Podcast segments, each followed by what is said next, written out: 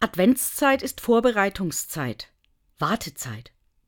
Vor allem die Kinder warten sehnsüchtig auf das Weihnachtsfest mit seinem Glanz, den Geschenken und der Aussicht auf Ferien.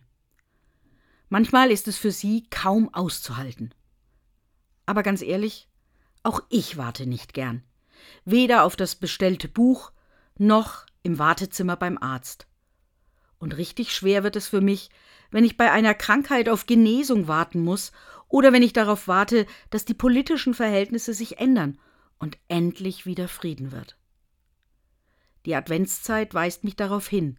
Ja, es gibt die Zeit, in der etwas noch nicht ist, in der sich die Probleme noch nicht gelöst haben, in der ich warten muss, dass sich etwas zum Guten wendet.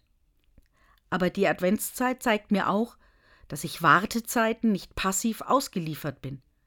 Sie sind Vorbereitungszeiten, damit das Neue, das kommt, auch Platz findet in meinem Herzen und in meinem ganzen Leben.